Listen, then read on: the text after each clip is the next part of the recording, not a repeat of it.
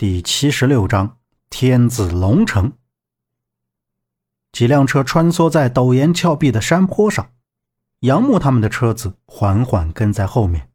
大约一个小时之后，苏老板的车子驶进了一个庄子里。远远看着苏老板的车停在一处破旧的厂房门口，下了车，看到大强也被他们拽下了车。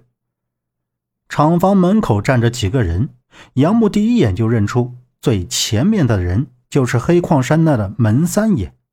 门三爷的到来证实了孟莎的话，现在紧要的就是把大强给救出来。杨木将居春山图放在洛伊手上，然后又叮嘱周震保护好洛伊和居春山图。随后和孟莎下了车。毕竟在他们四个人中，孟莎的身手是比较好的，但是苏老板那边人多。不可能让孟莎自己一个人前去查看情况。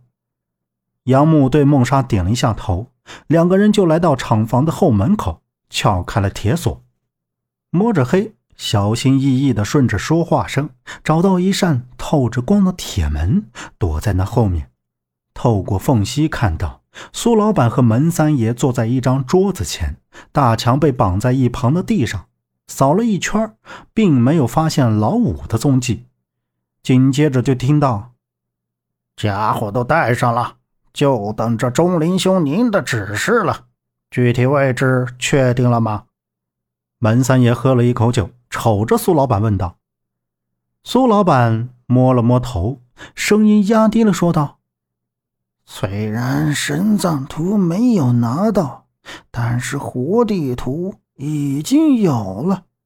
只要我们撬开他的嘴。”找到墓口的位置是没有问题的。门三爷好奇地看着那边的大强，站起身走到大强身前，揪起大强的头发，仔细瞅了瞅，道：“这小子，这小子不是老陈家那娃陈二狗的大侄子吗？钟林兄，你没跟我开玩笑吧？你弄个傻小子来，咱们这会儿的买卖能干吗？”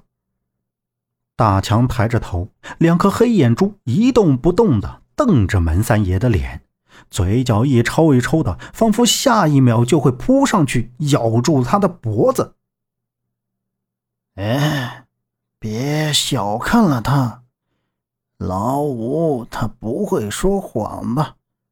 这小子跟陈二狗一样，装傻充愣的，把所有人都给骗了。哎，还真没看出来他是装的。哼，好好教训教训，不相信他不说。门三爷直起身，一挥手道：“苏老板也从桌子前站起身，拦住了门三爷，让他切勿动粗。”就在这时，老五跑了进来，对苏老板低语了几句。苏老板扫了一眼大强，对周围的人一挥手。一行人就出了厂房，杨木和孟莎紧跟在后面，看到他们上了车离开，待返回停在不远处的车时，被三四个壮汉拦截在了半路。对方二话不说，赤手空拳冲了上来。原来老五早就知道杨木他们一直跟在后面。此时杨木望着那几辆疾驰远去的车，心中急切万分。孟莎一脚踢向身前的人，扼住那人的肩膀，对杨木大声喝道：“快走！”突然，一辆黑车飞驰而来，是周震开着他们那辆车冲了过来。杨木、孟莎二人立刻钻进了车里，周震打着方向盘，直接朝着那几人撞了过去。